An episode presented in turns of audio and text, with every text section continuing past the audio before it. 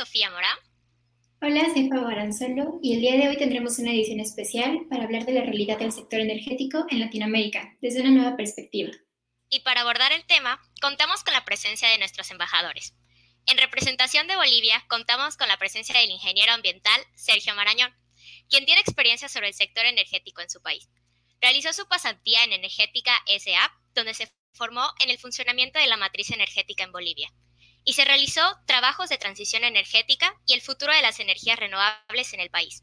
Dio una masterclass sobre transición energética con dos temáticas principales del sector en Bolivia, la situación actual y los desafíos en el marco de cambio climático y por qué no puede haber transición energética.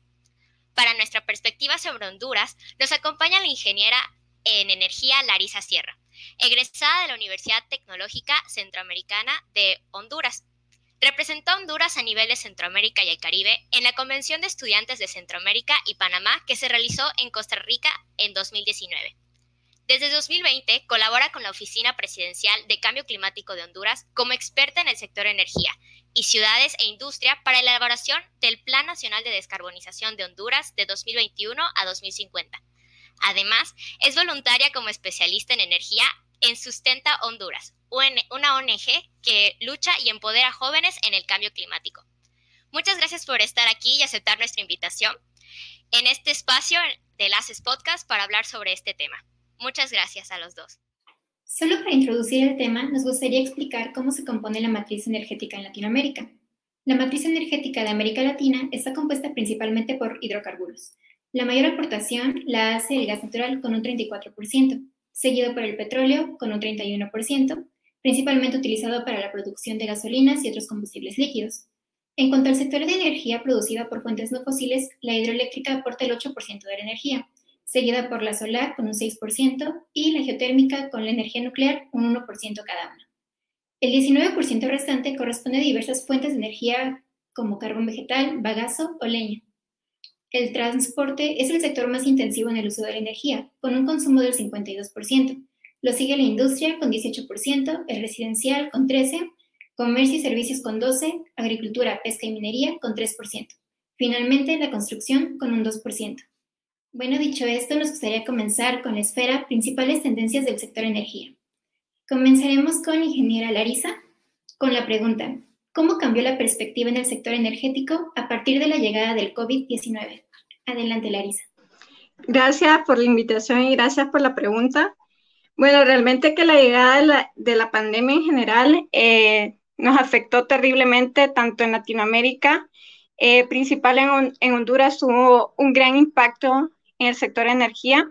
Eh, estamos hablando de una, una, disminución importante en la demanda proyectada, esto debido a la paralización de la sociedad, en la cual el sector residencial tuvo una mayor demanda comparada al sector residencial, afectando la proyección y la operación eh, del sistema. Esta situación pues deja en evidencia una clara necesidad de autosustentabilidad en materia energética y la importancia de contar con energía confiable y constante. Esta, situación también es una puerta a nuevas oportunidades del sector energético, tanto hondureño como regional, y es la, es la posibilidad de contratar plantas de potencia firme a un mejor precio. Todo esto hay que agregarle que en 2020 eh, la región y el istmo centroamericano no solo se estaba enfrentando a una pandemia, se estaba enfrentando eh, a fuertes huracanes. Esto eh, son los huracanes Eta y Iota que afectaron terriblemente tanto la infraestructura como la matriz energética. ese acontecimiento deja pues en evidencia dos cosas. Nos estamos enfrentando a una realidad climática grave y, la y necesitamos una red eléctrica resiliente e inteligente y una mejor planificación del sector energía y la recuperación de esta. Muchísimas gracias. Ingeniero Sergio, ¿quisiera agregar algo? En el momento de la llegada del COVID-19, pues en Bolivia se afrontó primeramente con algunos decretos supremos que lo primero que hicieron fue declarar a Bolivia en emergencia nacional. Consecuentemente, se dio la orden de que nadie podía salir de sus casas. Sin embargo, durante estos momentos, eh, las autoridades declararon que era prácticamente imposible eh, cortar la electricidad por falta de pago. En otras palabras, eh, se podría decir que hubo un, corte ahí en todo lo que es el flujo de ingresos para las generadoras y distribuidoras de energía. A eso también le sumamos que varias empresas eh, quebraron, se detuvo el movimiento económico en todo el país, y esto es en todo el mundo, y al detenerse pues el, crecimiento del Producto Interno Bruto y al estar tan relacionado el Producto Interno Bruto con la generación de energía, pues hubo igual un decaimiento de la generación de energía. Del mismo modo, podemos resaltar que varias estructuras de mejora de eficiencia energética o de aumento de, de capacidad para llegar a otros pueblos, eh, llevar energía a otros pueblos, pues se vio detenido justamente por la falta de ingreso eh, y eh, la reducción de la liquidez en las empresas distribuidoras. Sumado a esto, Bolivia igual se enfrentaba a una cierta crisis, no quiero decir crisis, pero uh, sí hubo una reducción igual en todo lo que es la demanda justamente relacionada al Producto Interno Bruto debido a conflictos sociales en 2019. Entonces, los conflictos sociales se dieron en octubre, eh, duraron más o menos hasta noviembre, pero aún en diciembre se seguían viendo como los, los resultados de los conflictos sociales en los que había habido una reducción de la demanda de energía, pero eh, justamente las empresas generadoras estaban imposibilitadas de cortar el servicio, porque cuando una empresa eh, genera energía y la vende y alguien no la paga, pues lo único que tiene que hacer es cortar el servicio. Pero en estos casos lo que tuvieron que hacer las empresas, pues seguir destinando recursos que no tenían a personas que lamentablemente no podían eh, pagar todavía el servicio que se les proporcionaba. Muchas gracias, ingeniero Sergio, ingeniera Larisa. Es verdad que la tendencia que tomó el, toda esta pandemia, el post pandemia, durante la pandemia, es realmente pues negativa, fue una, una tendencia negativa para todos, tanto ahí en Bolivia como en Venezuela, como aquí en México, que nosotras podemos hablar por México, ya que hemos, vivimos esa, esa transición. Y por supuesto hubo algún tipo de aumento en, la cuestión de energía y también se mostró esa desigualdad económica y el acceso a esa, a esa energía en todos los estados de la República y en todo el mundo. Y comenzamos con la segunda pregunta, la cual es, ¿qué impacto tiene la matriz energética de Latinoamérica en la emisión de gases, gases de efecto invernadero? Y comenzamos con usted, ingeniero Sergio. Bien, entonces la matriz energética, como ya había mencionado, en Latinoamérica está sobre todo basada en combustibles fósiles. Principalmente hay varios países, puedo mencionar Bolivia, por ejemplo, y Paraguay, que la mayor parte de lo que generan no lo consumen, sino que lo exportan. Entonces ahí es como que se podría decir que hay una, un una cierta reducción de todo lo que es la generación primaria de energía y por lo tanto la, emisión de gases de efecto invernadero desde algunos países. Sin embargo, es eh, importante destacar que el sector energético en, estos países en desarrollo todavía no es el principal emisor de gases de efecto invernadero, justamente por el efecto de, las curvas de crecimiento del Producto Interno Bruto y de la, de la, del consumo energético que muchos países siguen pensando que para crecer económicamente tengo que consumir más energía y por lo tanto es como que andan muy de la mano y ahí es donde se ve mucho la eficiencia energética de cada país. Sin embargo, eh, bueno, al ser todavía, como dije, países en desarrollo, pues las emisiones del sector energético en Latinoamérica no son todavía eh, el principal factor a tomar en cuenta. Ese sería el, cambio de uso de suelos que es devastador en toda Latinoamérica. Sin embargo, es importante que, como mencionaba Larisa, tengamos en cuenta eh, la creación de una red eléctrica más resiliente y sobre todo que sea limpia, cosa de que nosotros podamos desacoplar el crecimiento, el, Producto Interno Bruto del de, eh, consumo energético de cada país, creando que el consumo energético eh, sea lo más eficiente posible y baje mientras el PIB sube. Gracias. Muchas gracias, Sergio. seguimos con usted, ingeniera Larisa.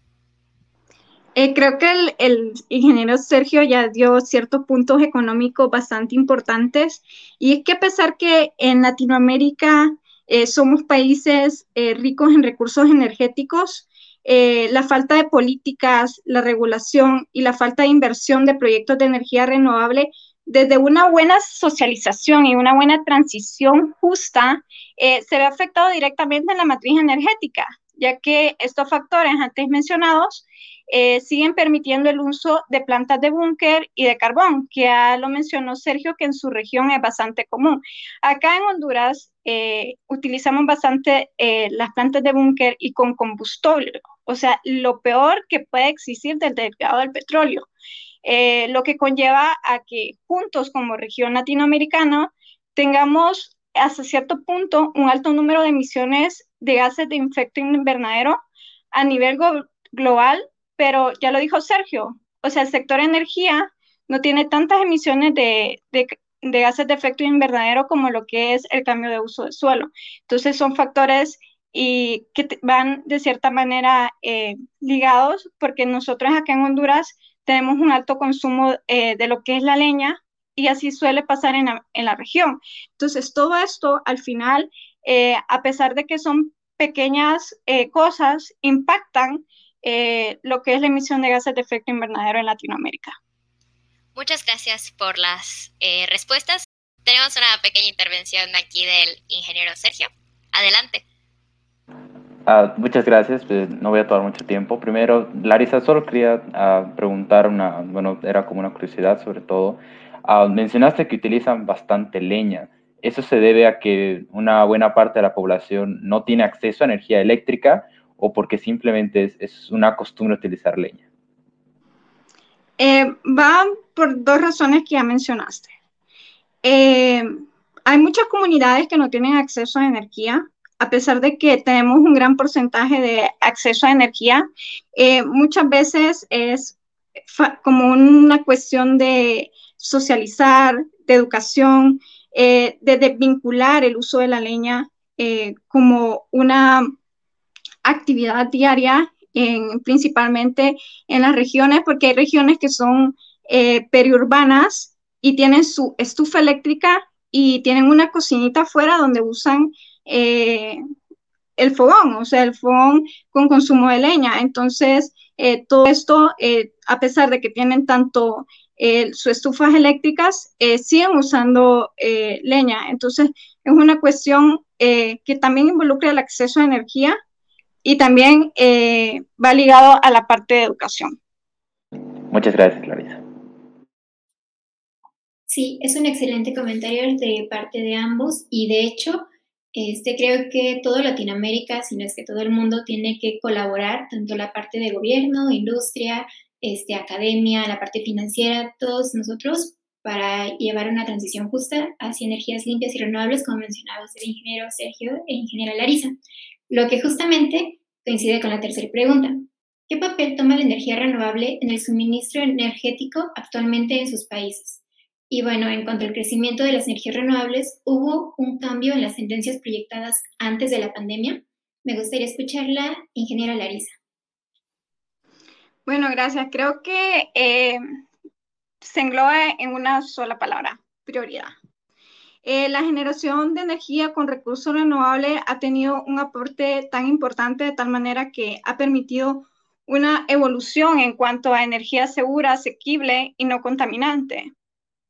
De igual manera, eh, un aporte económico que es bastante viable principalmente para cuando hablamos de temas de acceso a energía para comunidades remotas en los cuales el acceso eh, a través de la red eléctrica convencional es limitado.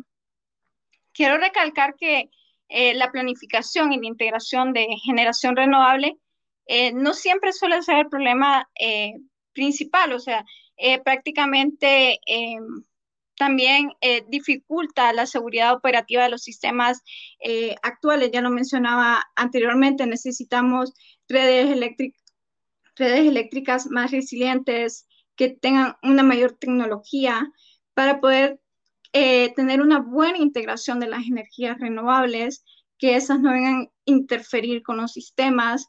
Entonces, es bastante importante tener en cuenta de que las energías renovables, a pesar de que están volviéndose el foco y todos los países en conjunto están trabajando para aumentar y tener una mayor penetración de energías renovables, también tenemos que empezar a cambiar en nuestros sistemas de distribución y los sistemas actuales de la red eléctrica convencional.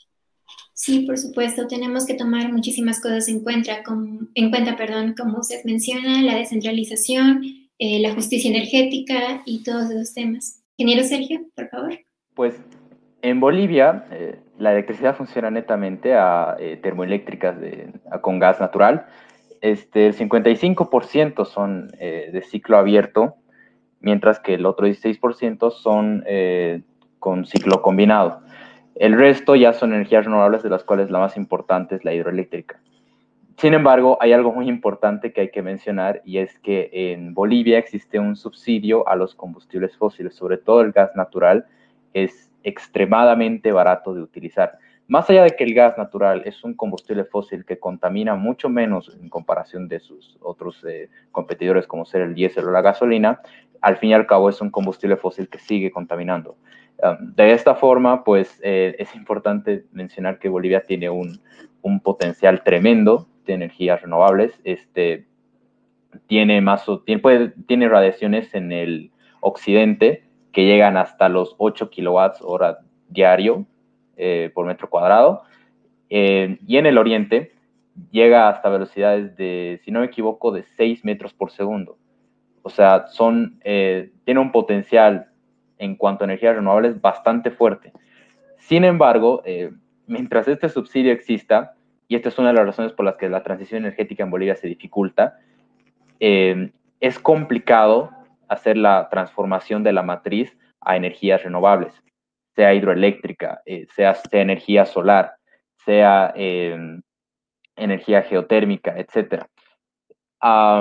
además de esto, creo que igual es importante mencionar que, como mencioné antes, este, la mayor parte de la energía que genera Bolivia se exporta, aproximadamente al 70%. Sin embargo, existe un sector de la población que todavía no tiene acceso a energía, eh, como ser más o menos un 18 a 19%, eh, que si bien no parece mucho en un país con casi un poco más de 10 millones de habitantes, pues sí llega a ser un número un poco importante. Y estas personas que obviamente no tienen acceso a energía tienen que recurrir a otros medios.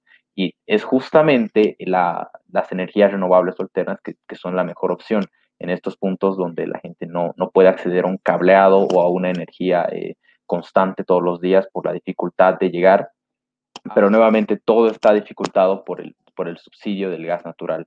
Bolivia es muy dependiente del gas natural actualmente, más eh, buena parte de, toda su, ah, de toda su generación, como dije, es, es en base a gas natural. Eh, y de hecho Bolivia tiene planeado ser el, el corazón de generación eléctrica de Latinoamérica. Y esto pretende apoyarlo justamente con energías renovables porque, como todos bien sabemos, el gas no va a estar ahí para siempre. Entonces Bolivia tiene como unas tendencias respecto a todo lo que es la generación con energías renovables a largo plazo, pero a estas tendencias se han visto un poco tumbadas con uno, los dos cambios de gobierno que han existido en los últimos años y eh, tres, eh, y dos, perdón, eh, pues nuevamente el subsidio. Además que hay muchos proyectos que no son bien implementados. La hidroeléctrica, por ejemplo, hay en represas que están muy mal implementadas eh, y que solo causan eh, un mayor prejuicio que como podemos saber las represas hidroeléctricas pueden emitir metano en cierto punto de no hacerlas bien. Entonces hay muchas represas que en Bolivia que tienen planeado destruir una buena parte de áreas protegidas, inundarlas y bueno, ya sabemos que conlleva eso que son emisiones de metano y que al final no puede valer tanto el, el término de energía renovable y limpia, por supuesto. Muchísimas gracias por sus respuestas. Y seguimos con la siguiente pregunta. Eh, la ingeniera Larisa tomó una palabra, ¿no? Resiliente, que ha estado repitiendo. Y es algo que, tenemos que tomar en cuenta, ¿no? En especial porque nosotros en Latinoamérica estamos frente a muchísimas adversidades, muchas más de los que podría algún país de primer mundo eh, de otros continentes que tal vez no, no enfrenten. Y con respecto a eso, ¿qué tecnologías renovables fueron las más resilientes durante la pandemia? Si es que tiene algún dato en los países, comenzamos con el ingeniero Sergio. Mm. En cuanto a resiliencia, creo, en mi opinión personal, que lo que siempre se puede hablar es la energía solar eh, a pequeña escala. Es decir, tú tomar unos paneles y ponerlos en el techo de tu casa como dije, en el occidente es la mayor parte que tiene el potencial para hacer esto. Eh, sin embargo, eh, puede haber igual un buen potencial en, los en las demás partes del departamento si hablamos de energía solar. Bolivia es una potencia en eso al estar entre los trópicos. De esta forma, la energía solar, eh, si bien puede resultar un poco más cara, otra vez por el subsidio del gas natural, es todavía algo muy rentable tomando en cuenta, eh, sobre todo a pequeña escala. Uno puede cubrir hasta, quién sabe, el 50% de toda la energía que genera en su casa. Otra energía que ha resultado ser bastante eh, útil aquí en Bolivia, por lo menos, ha sido la energía eólica, nuevamente a pequeña escala. Este, hay pueblos que, donde no llega la electricidad y las, esas son las dos energías que más se han utilizado, siendo eh, tal vez estando casi al, mismo nivel la, solar y la eólica, y en menor cantidad la eh, hidroeléctrica de pasada. Pero esas son como las dos principales que más han ayudado a pueblos que no tenían acceso a energía eh, a conseguir cierta, cierto acceso a la energía, todo mediante proyectos con empresas que puede ser energética o algunos proyectos de gobierno. Desconozco realmente cuáles hayan sido las situaciones en otros países, pero eh, los países que siguen en esta franja del trópico, que es muy beneficiada respecto a la, radiación solar, eh, pueden aprovechar bastante lo que es eh, la energía solar y pues ahorrar un poco en todo lo que es energía y al mismo tiempo hacer una, una, inversión y ser un poco más ecoamigables, por así decirlo. Muchas gracias por su respuesta, ingeniero Sergio. Y solo como pequeño dato de aquí en México, en es donde soy, soy de Yucatán. Aquí en la península, como se sabe, tenemos muy cerca a Campeche, que es donde están todos lo que es la extracción del petróleo. Y nosotros lo que más utilizamos son las de ciclo combinado. Pero se han empezado a crear pequeños proyectos de gobierno y de empresas privadas en donde se implementan estas energías renovables en pequeños pueblos o zonas rurales de, nuestros, de nuestro estado, de aquí de Yucatán, para apoyarlos ya sea en el cultivo, en la parte de para llegar a, cubrir las necesidades esto de, energéticas que tiene la gente, que muchas veces no tienen ahora sí que ni para cocinar, ni para ver, ni para estudiar, el acceso. Este cambio del COVID pasó a ser de que la educación iba a ser en línea o iba a ser con el televisor y se necesitaban esos aparatos eléctricos que muchas veces no podían ser encendidos o utilizados por esta falta eh, de energía. Entonces estos pequeños proyectos donde principalmente se impulsaba la energía solar eh, a pequeña escala con los habitantes y también en tipos parques de eólicos. Entonces se iban como que impulsando a través de estos proyectos y que han sido muy beneficiosos para la península y para Yucatán en específico. Eh, continuamos con su intervención, ingeniera Larisa. Bueno, gracias. Creo que em, el caso de Honduras, y puede ser muy similar en la, región de, Centroamérica, eh, pues las energías renovables de base como la hidroeléctrica y la geotérmica eh, siempre suelen ser mucho más resilientes. también la energía solar y eólica tuvieron un gran aporte en lo que fue la pandemia. Acá el problema es que el 2020 pues nos deja una clara evidencia que necesitamos potenciar eh, proyectos de almacenamiento de energía como lo que es el hidrógeno verde. Eh, la hidroeléctrica, de cierta manera, en el año 2020 en la región, tanto en Honduras, eh, los países vecinos, tuvo una gran intervención ya que hubo un mayor caudal de, de agua debido a los beneficios que trajeron ciertas lluvias, pero esos también al final de año tuvieron eh, graves consecuencias, ya que tanto el huracán ETA y OTA, eh, a lo que fue Nicaragua y Honduras, fueron los dos países del, de Centroamérica que mayor afectaron. Eh, realmente nos deja en claro de que necesitamos tener estrategias que nos muestren cómo ser comunidades mucho más resilientes. En el caso de la hidroeléctrica, a pesar de que hubo bastante intervención de esta y la energía eólica y, solar, ya sea por los fuertes vientos y por los días nublados, suele causar interferencias en, el sistema. Entonces hay una breve disminución, eso sucedió en octubre, noviembre, Eh, pero realmente eh, en el caso de, acá de Honduras podría decir que eh, tecnologías de base como la hidroeléctrica y la geotérmica funcionan bastante bien, debido también, Sergio mencionaba antes, el problema que tenemos con los proyectos hidroeléctricos, que si no se llevan con una buena ejecución, producen metano por, la falta de, de llevar buenas políticas ambientales en estos proyectos.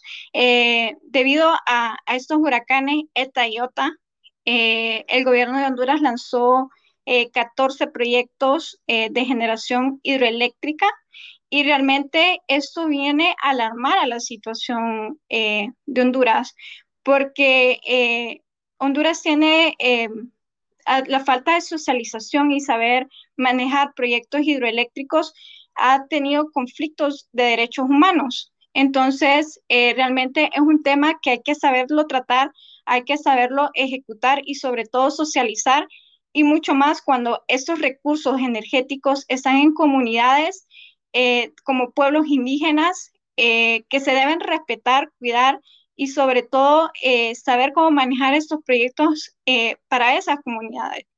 Entonces, realmente es un reto tanto para Honduras como para la región, eh, saber administrar eh, y tener planes de resiliencia para en casos ya sea una futura pandemia o desastres naturales que nos vemos constantemente afectados por ellos. Muchas gracias, ingeniera Larisa.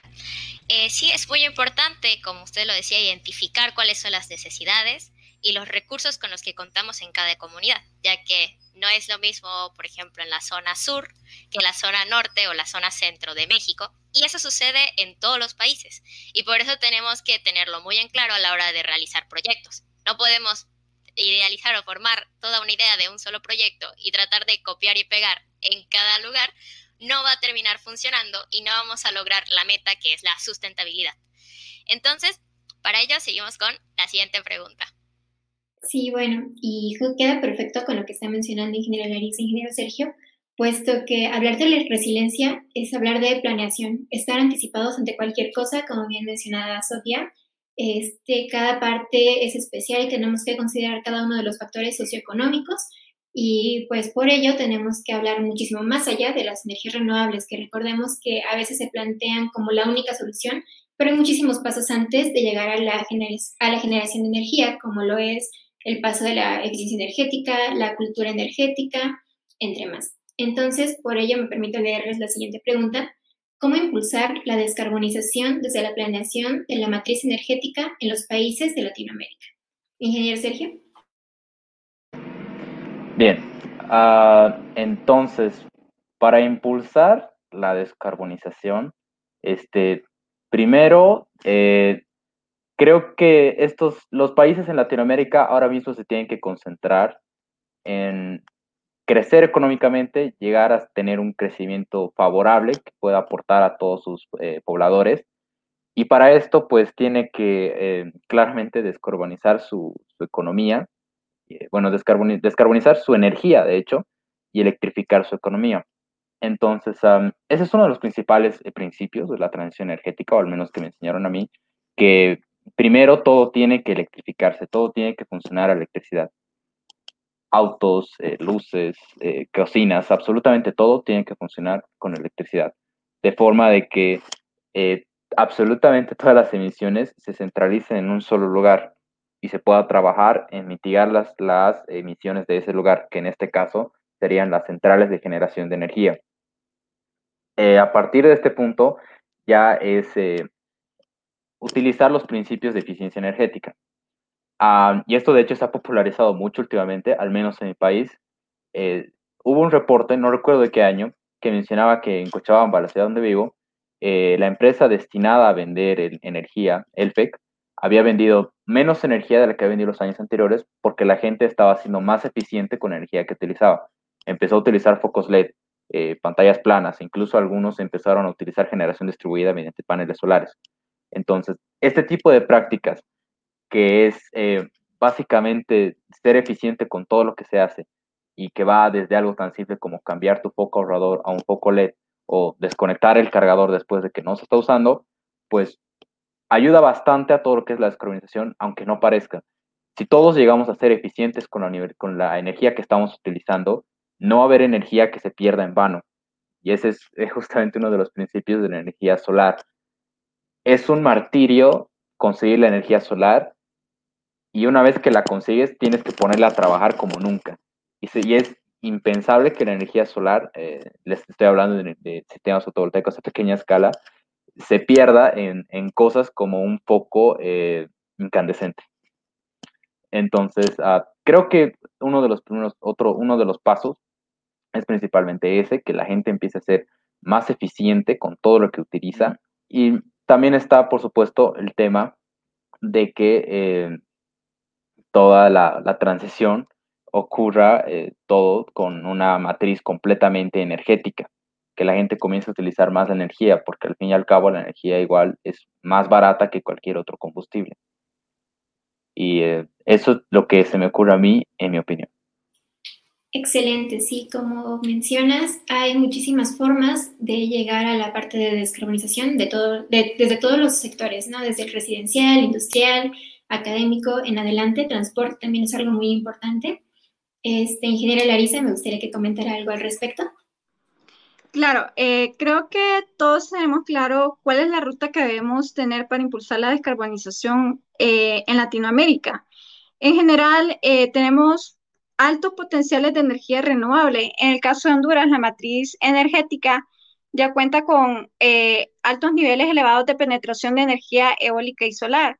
Sin embargo, esta alta penetración representa problemas en la operación y la estabilidad del sistema eléctrico por lo que se puede descartar totalmente la generación, eh, por lo que no se puede descartar totalmente la generación de energía convencional. Así que la integración de fuentes de energía eh, como energía geotérmica, eh, la hidroeléctrica, el gas natural, el almacenamiento con hidrógeno verde, tienen que ir de la mano con todos estos criterios necesarios para mantener una estabilidad del sistema.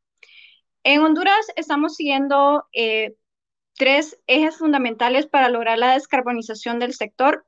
Eh, yo he estado colaborando eh, bastante con lo que es la Oficina Presidencial de Cambio Climático en la formulación de estrategias para el plan de descarbonización y nosotros, eh, como les mencionaba, estamos siguiendo tres ejes. Uno es la consolidación y evaluación del sistema nacional con capacidad, flexibilidad cobertura y resiliencia para abastecer energía renovable a un costo competitivo y socialmente inclusiva. También el desarrollo de sistemas de cobertura para el acceso de electricidad a través de la expansión de los sistemas de distribución y microredes híbridas. Eh, realmente Honduras le está apostando eh, por las microredes. Principalmente tenemos casi todo un departamento que está totalmente aislado. Es nuestro departamento, por decirlo así, con mayor selva, eh, donde la red eléctrica convencional es difícil eh, llegar. Entonces, por eso estamos trabajando estas estrategias. También uno de nuestros departamentos es completamente una isla y es una isla que trabaja eh, con energía renovable aislada de la red eléctrica. O sea, es una isla que está desconectada del país en general también estamos enfocados en establecer modelos efectivos de planificación y coordinación de eficiencia energética.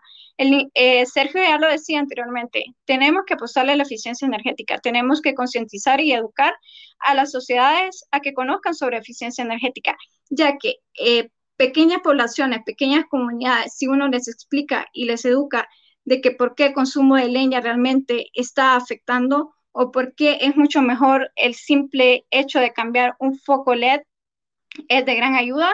Entonces, creo que vamos a ver cambios interesantes en todo lo que es la descarbonización de los sectores. En general, creo que como Latinoamérica estamos tomando eh, muy buenos pasos. Ya se le ha visto a Costa Rica eh, presentar su plan de descarbonización. Es un país que tiene eh, completa, casi al 100% su matriz energética renovable.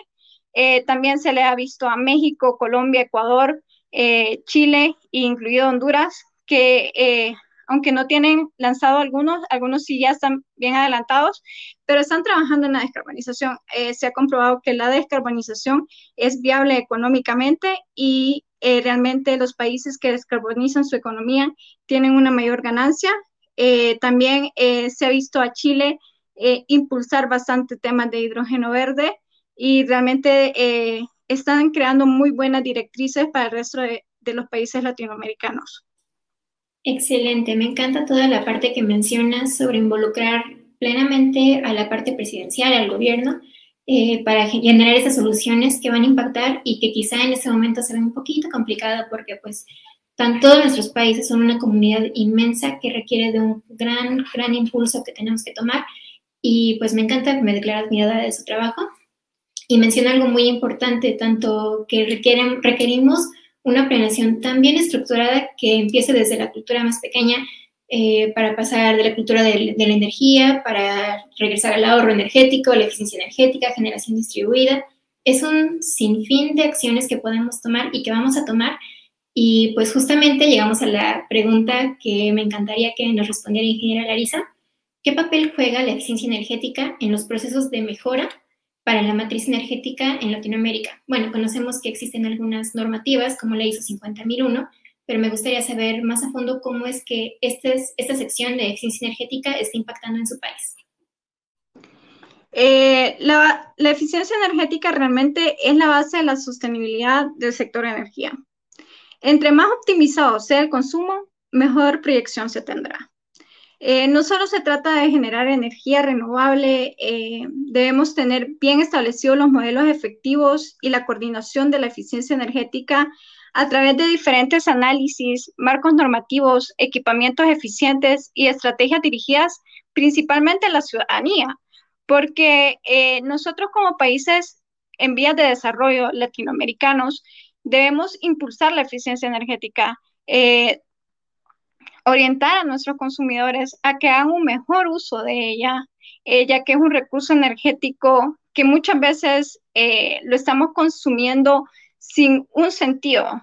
estamos, eh, el simple hecho de tener focos LED, de crear una política de incentivos, que muchas veces las políticas de incentivos, las normativas que llevan incentivos, Sergio ya los mencionaba en el caso del gas natural, en su país realmente está afectando al resto de las, de las tecnologías renovables. En el caso de Honduras, también se puede ver un poco en lo que es la energía solar.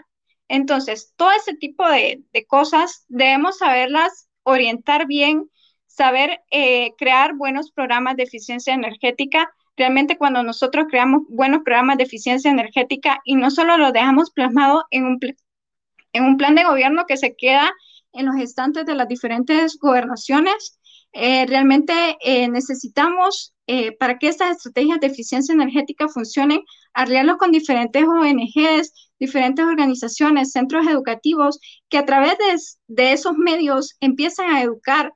Es, le he puesto bastante a la educación y sé que una persona de una familia de 5, 10, 15 personas que sepa qué es eficiencia energética va a causar un gran impacto en esa familia.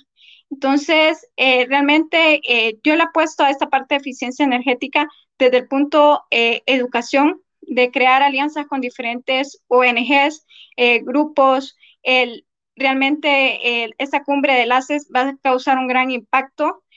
muchas personas se van a involucrar y van a tener un mejor conocimiento de cómo lograr este tipo de estrategias. Entonces, realmente ese es el punto para atacar la eficiencia energética y y es ligándola a educación. Maravilloso, concuerdo absolutamente. Increíble comentario.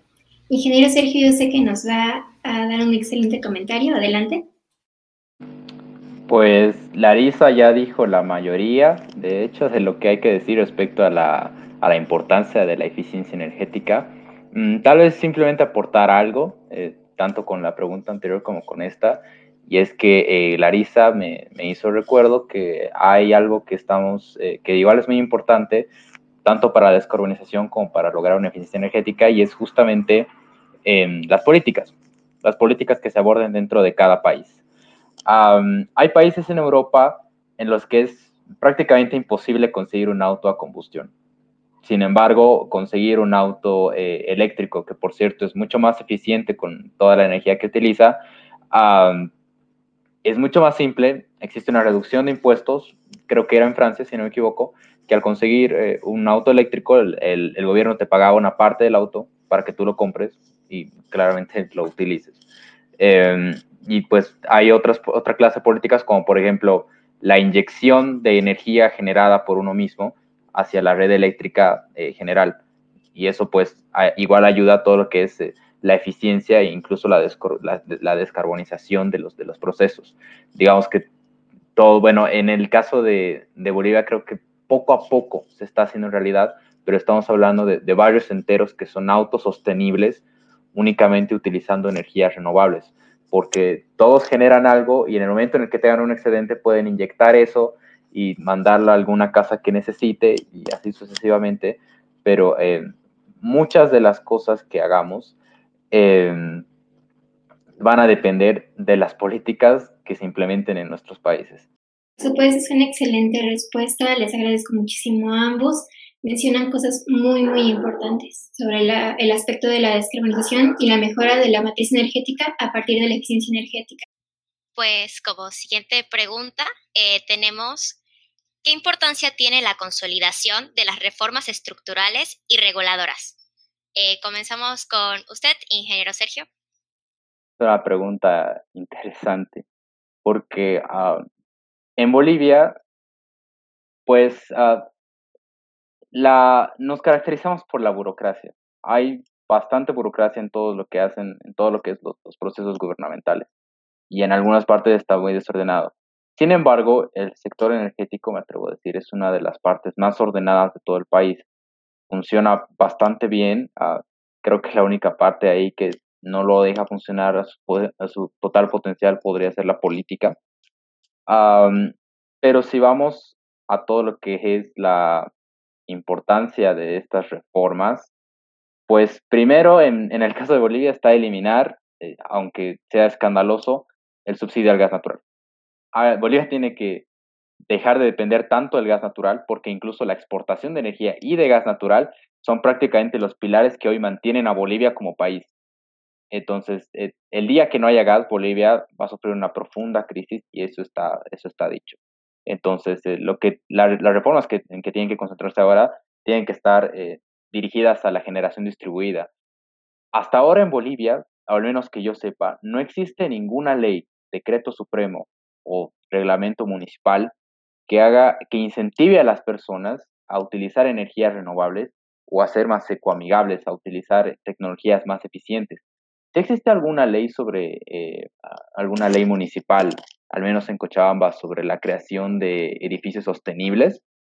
Sin embargo, eh, como dije, en mi país hay bastante burocracia y el, el, momento de poder conseguir alguna certificación de edificio sostenible es bastante complicado. Se piden bastantes eh, requisitos e incluso, eh, pues al ser esto una obra de una gestión anterior, no sé qué tan en pie siga actualmente. De esa forma también se deben, eh, como dije, conseguir políticas que apoyen la, la descarbonización. Cosas tan simples como las que se hace en Francia, como dije, que es eh, apoyar a la gente que consiga un auto eléctrico, o incluso Bolivia, que ya tiene su marca de autos eléctricos, que si bien son algo eh, son pequeñitos, pues igual son muy importantes para todo lo que es el comercio nacional. Creo que eso es lo más importante que puedo decir que, sobre la pregunta. Muchas gracias. Muchas gracias, ingeniero Sergio. Eh, continuamos con su respuesta, eh, ingeniera Larisa. Bueno, creo que es muy importante, Sergio ya ha dicho eh, cosas bien puntuales y no me voy a detener en, eso.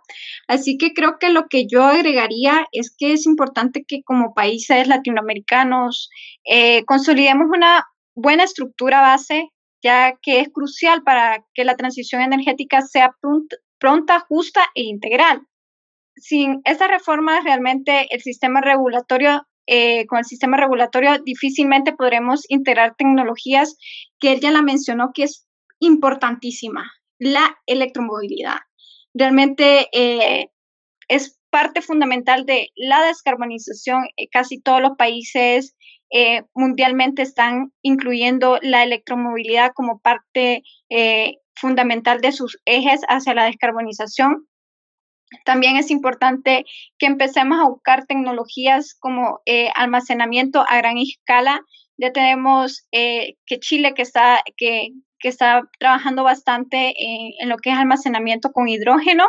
ver todo este, ese tipo de, de nuevas tecnologías que se están metiendo al mercado, cómo incentivarlas, eh, siempre teniendo el cuidado de que ese incentivo no venga a afectar la economía del país, porque suele pasar muchas veces que en nuestras regiones se crean políticas de incentivos que no benefician a una comunidad eh, como tal, sino que eh, benefician a estos grupos de poder o a la burocracia, como lo decía Sergio. Entonces, es importante que tengamos una buena planación y una buena estructura base para crear, eh, para consolidar buenas reformas del marco regulatorio, principalmente el sector de energía. Hay muchos países que tienen leyes que van desde la eficiencia energética, eh, penetración de nuevas tecnologías, pero eh, no benefician al país como tal, sino que benefician específicamente a este grupo eh, de poder. Entonces es importante que nos enfoquemos en crear buenas políticas y buenas reformas que beneficien a una comunidad global, no a pequeños grupos. Muchas gracias por sus respuestas, ingeniero Sergio ingeniera Larisa. Continuamos con nuestra sección para responder las preguntas que nos están haciendo en el chat por el público y los seguidores de la página de enlaces. Eh, comenzamos con la primera pregunta. Bueno, la pregunta es de Gonzalo Marañón Chávez. Por lo que exponen los panelistas, la tendencia de los países en su matriz energética es la creación de energía mediante hidroeléctricas. Concretamente, Bolivia pone en marcha proyectos enlatados, diseñados y creados fuera del país. No se toman en cuenta la, sostenibilidad de los proyectos en lo social, económico y ambiental. ¿Ustedes qué podrían sugerir para evitar que proyectos hidroeléctricos sean generadores de daño ambiental, social y económico? Ingeniero Sergio, ¿qué nos podría comentar sobre esta pregunta? Bien, uh, Creo que primeramente es importante decir que muchos de los proyectos eh, mal implementados, sobre todo de hidroeléctricas en Bolivia, eh, son hechos por política. Lamentablemente, eh, en Bolivia y en muchas partes de Latinoamérica, la política tiene muchísimo peso, porque, bueno, para empezar, es copiar lo que ya existe. Hay muchas cosas que ya se han hecho y simplemente hay que adaptarlas al país. Las hidroeléctricas en Bolivia pueden aprovecharse bastante bien. Por ejemplo, la, la central hidroeléctrica de Corani en Cochabamba, tengo el dato por aquí, genera 64, tiene una capacidad de 64 megawatts, o sea, es una capacidad bastante buena. Y lo bueno de la hidroeléctrica de envase mm. es que puede funcionar a diferencia de, la, de las energías eh, solares y eólicas en las 24 horas. Uno abre la turbina y ya, tiene, ya puede conseguir energía que es una fuerte ventaja frente a las demás. Va a haber un impacto. Tenemos que acostumbrarnos a saber que va a haber un impacto. Pero nuestro, eh, nuestro deber como seres humanos o como simplemente jóvenes que quieren hacer un cambio es buscar el menor impacto, el mal menor. En Bolivia, ah, lo que se tiene que hacer para, para evitar que un proyecto hidroeléctrico no sea generador de daño ambiental, social y o económico es hacer la evaluación correcta. Eh, la represa de Corani es un excelente proyecto, genera dinero de forma turística, es una forma de recreación para pescar, genera energía, es un proyecto excelente, se vea por donde se vea y puede copiarse de la misma forma en la que se ha hecho. La represa de Corani incluso no estoy seguro del impacto ambiental que tiene, de la misma forma desconozco las emisiones de metano que pueda o no generar, sin embargo, eh, repito, es un excelente proyecto. Entonces, hay que copiar lo que ya se ha hecho y se ha hecho bien y mejorarlo. Eh, pienso yo que las, que las baterías hidroeléctricas son un excelente, una excelente opción. Si bien son bastante grandes, pero son una excelente opción que se podrían implementar en toda Latinoamérica. Excelente respuesta. Muchísimas gracias. Esperamos que la respuesta haya sido respondida. Ingeniera Larisa, ¿puede comentarnos algo al respecto?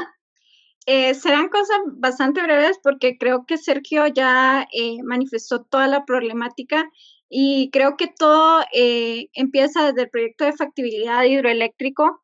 Tenemos que ser mucho más cuidadosos. casi siempre, como lo he mencionado durante toda la plática, la energía hidroeléctrica se ha visto bastante comprometida en la cuestión de derechos humanos, ya que por lo general, todas estas reservas están en pueblos eh, que son de una comunidad indígena.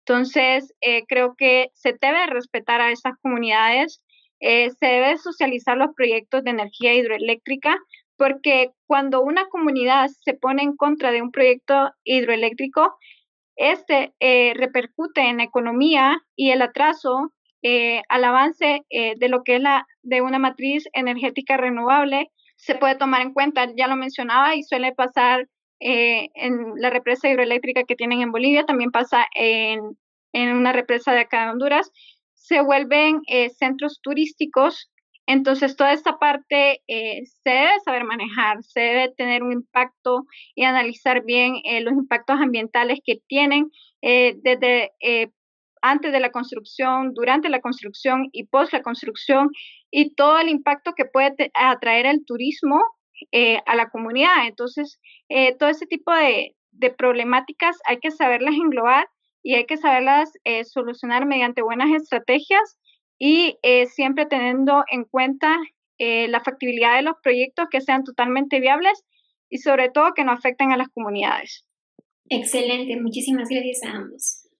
Eh, pues perfecto, eh, nada más como para recapitular para todos los que nos siguen viendo y están sintonizándonos, esto es muy importante también el derecho que tenemos nosotros como ciudadanos a la participación en determinados proyectos, ya que nosotros podemos, como perfectamente las comunidades indígenas, pueden rechazar un proyecto, ya sea de energía renovable o no renovable, en su comunidad, también es muy importante que las empresas o el gobierno o quien esté a cargo de la realización del, proyecto se acerquen a estas comunidades para poder eh, darles un seguimiento y explicarles cuáles son los beneficios. Muchas veces no pasamos, nos pasamos de esa concientización en estos por alrededor de estos proyectos. Es muy importante que también los ciudadanos estén al tanto de los beneficios, así como también de los todos los impactos negativos como positivos de todos estos proyectos y megaproyectos que tienen en relación en el sector energético.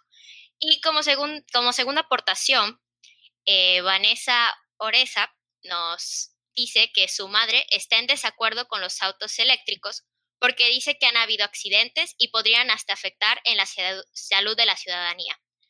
Eh, pues podemos comenzar si es que hay alguna intervención de nuestros invitados. Ingeniera Larisa.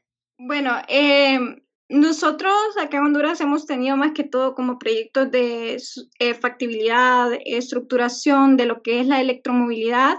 Eh, realmente todavía no, no hay eh, lo que sería electromovilidad en el país.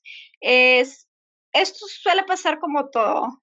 cuando se está em, empezando a implementar una nueva tecnología, muchas veces nos vamos a encontrar con defectos, pero es parte de eh, querer implementarnos. Eh, creo que acá lo que viene a tomar en cuenta es que eh, todas estas compañías que se están orientando o que están ejecutando proyectos de electromovilidad, pues cumplan con todas las medidas humanas de riesgo para que sus usuarios no se vean enfrentados a un accidente movilístico. también he escuchado que muchas veces eh, países empiezan a implementar electromovilidad y sus automóviles quedan varados porque no tienen una buena estrategia de lo que sería eh, colocación de, fuentes para recargar los automóviles. Eh, realmente yo les digo a la audiencia, no tengan miedo al avance. electromovilidad realmente es algo importante. sé que nos vamos a encontrar con algunas fallas, eh, tenemos que tener siempre de nuestro lado, hacer nuestra parte y ser conscientes en cómo utilizamos las tecnologías. Eh, también creo que es importante, por lo que menciona Anessa, eh, saber orientar y educar a, a, las personas de cómo funcionan estas nuevas tecnologías, porque muchas veces quizás compramos un automóvil y llevan tanta tecnología que puede ser confuso. Entonces, eh, creo que son varios aspectos que hay que tener como en cuenta.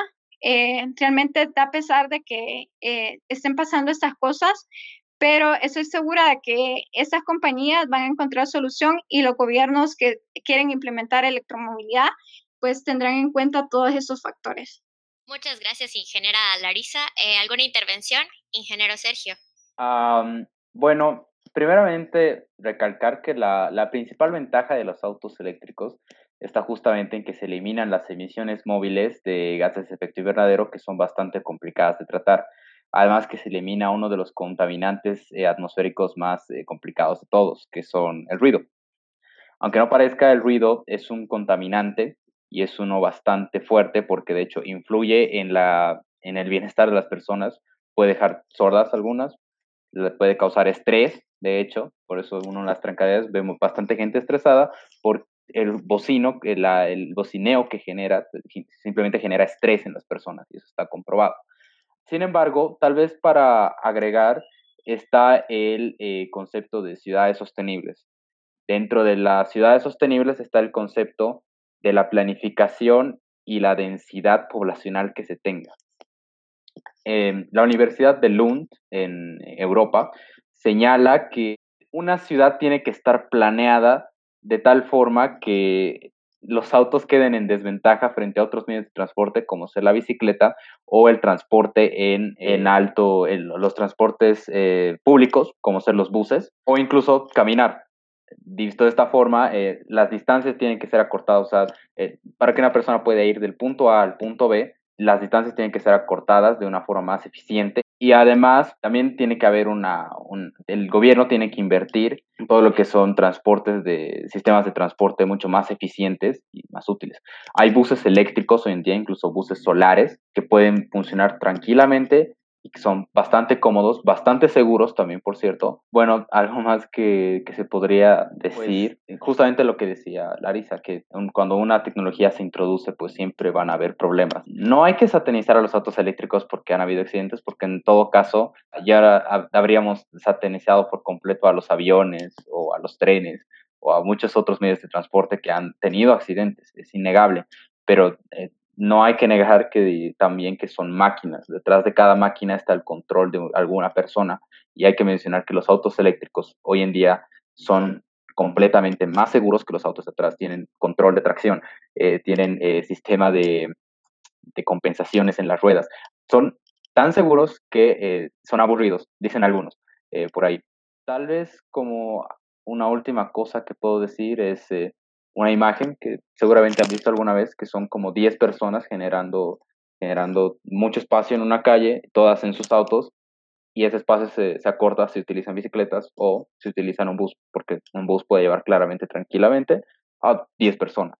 Algo más que se podría decir, ya es lo último, pues es que si bien los autos eléctricos podrían generar problemas a, largo plazo por las baterías de litio, pues ya están surgiendo los primeros modelos de autos a hidrógeno, que son una, una locura completa, porque los autos a hidrógeno utilizan hidrógeno comprimido, en, en su tubo de escape botan agua. Es realmente impresionante. Los, los, los autos de hidrógeno van a, van a terminar de ayudar a la descarbonización y la verdad es que todo, todo siempre va a depender de qué tanto se invierta en, este, en esta clase de tecnología.